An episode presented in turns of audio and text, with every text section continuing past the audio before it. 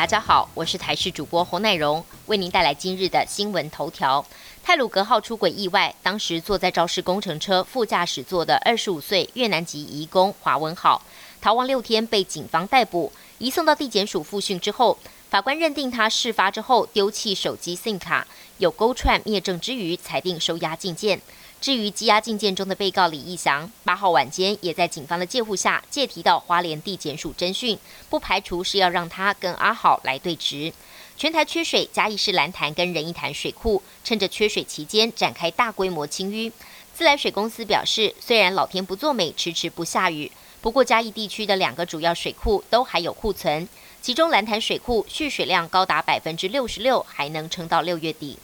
桃园航空业者推出国内第一架 A 三二零 neo 客机，这架新机除了拥有最宽敞的单走道客舱，新引擎加上鲨鱼鳍机翼，更可以降低噪音，让油耗表现更佳。全新的机型引起航空迷热烈讨论。航空公司引进新飞机，也希望疫情能够逐渐趋缓，让出国旅游不再遥不可及。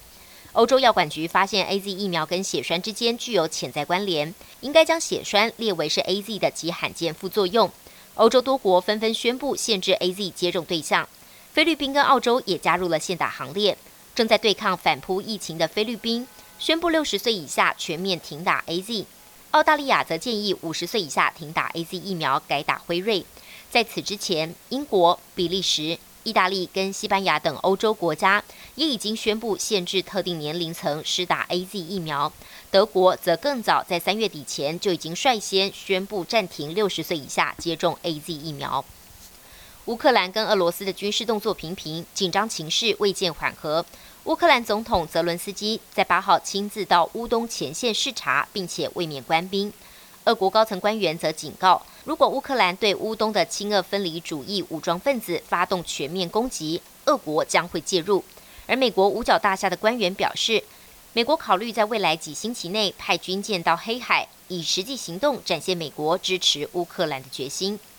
中美稀土大战打到了北极圈，中国原本想在全球最大的岛屿格陵兰大规模的开采稀土，借以垄断全球最重要的战略资源。没有想到，格陵兰六号的大选变天，七号投票结果正式出炉，主要反对党左派环保主义政党因纽特人共同体胜出，主张环保的反对党击败了现任的执政党，也重创了中国的极地丝路之梦。本节新闻由台视新闻制作，感谢您的收听。更多内容请锁定台视各节新闻与台视新闻 YouTube 频道。